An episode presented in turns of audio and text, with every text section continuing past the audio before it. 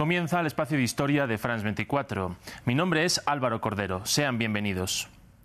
El 17 de septiembre de 1978, el mundo conoció cómo Egipto e Israel, dos de los mayores enemigos en el conflicto árabe-israelí, sentaban las bases de una paz histórica en los llamados Acuerdos de Camp David, un episodio fundamental en la historia de Medio Oriente, que fue mediado por Estados Unidos y que permitió que Israel alcanzara el primer reconocimiento de una nación árabe, algo impensable hasta el momento y y que tuvo numerosas consecuencias. En France 24 repasamos este evento en su 45 aniversario. Egipto había sido uno de los mayores rivales de Israel desde su creación en 1948.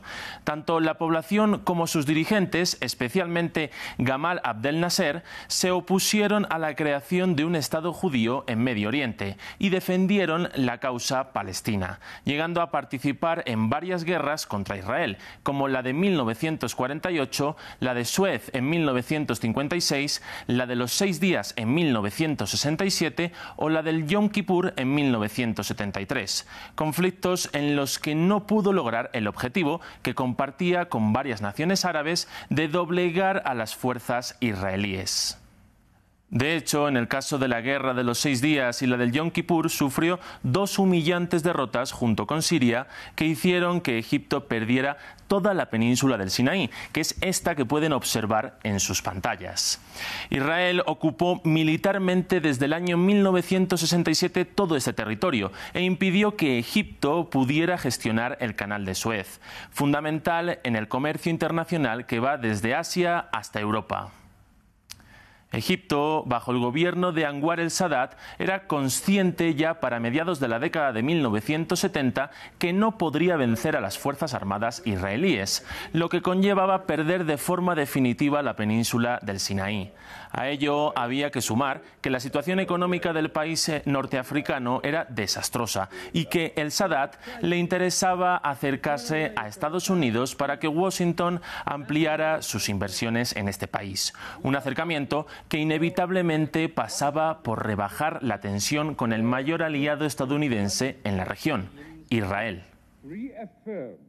Es así como Anwar el-Sadat visitó de forma sorpresiva a Israel en el año 1977 para sentar las bases del acercamiento con su hasta entonces enemigo algo que sería la antesala de las reuniones que mantendría con el entonces primer ministro israelí Menachem Begin en Estados Unidos con el auspicio del expresidente Jimmy Carter. Las discusiones se realizaron en la residencia de descanso del mandatario estadounidense, conocida como Camp David, durante 12 días. Y aunque estuvieron a punto de romperse en varias ocasiones, se alcanzó un principio de acuerdo que dejó la imagen histórica de Jimmy Carter, Menachem Begin y Anwar el-Sadat dándose sus manos. Estoy convencido de que otros pueblos árabes necesitan y desean la paz, pero que algunos dirigentes no están dispuestos a satisfacer estas necesidades y deseos de paz.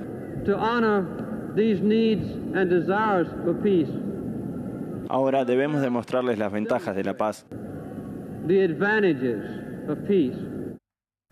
Esa paz se basó en lo siguiente. Israel abandonaría la ocupación militar en la península del Sinaí a cambio de una negociación de paz y el reconocimiento de Egipto de la existencia del propio Israel, algo que llevaría al, establecimiento de relaciones diplomáticas entre las dos naciones.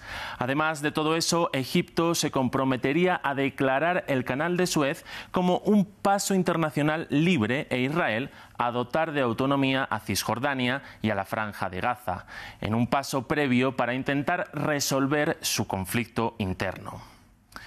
Anwar el-Sadat creía que su paso para reconocer a Israel, además de traer beneficios económicos para su nación, llevaría a un acercamiento para resolver el conflicto palestino-israelí. Sin embargo, la Liga Árabe consideró esto como una traición y expulsó a Egipto de su organización durante más de 10 años.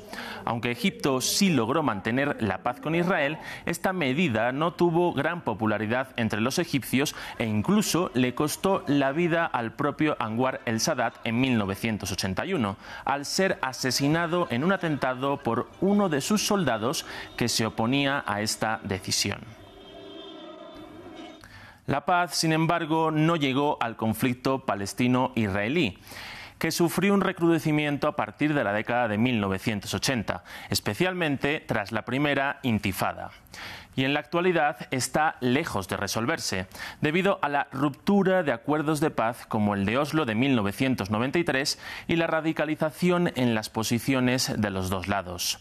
En lo que sí que ha habido cambios en los últimos años es en el número de países árabes que han seguido el camino de Egipto, a pesar de su posición beligerante inicial. En 1994 fue Jordania la segunda nación árabe en establecer relaciones diplomáticas con Israel y desde desde el año 2020, otras cuatro, Emiratos Árabes Unidos, Bahrein, Sudán y Marruecos, han hecho lo mismo. Una cuestión que podría seguir repitiéndose en los próximos años con otros países árabes y que sería un duro golpe a la causa palestina y un respaldo al reconocimiento de Israel en la región. Con esto concluimos. Si quieren conocer más historias, sigan conectados a France24 y France24.com.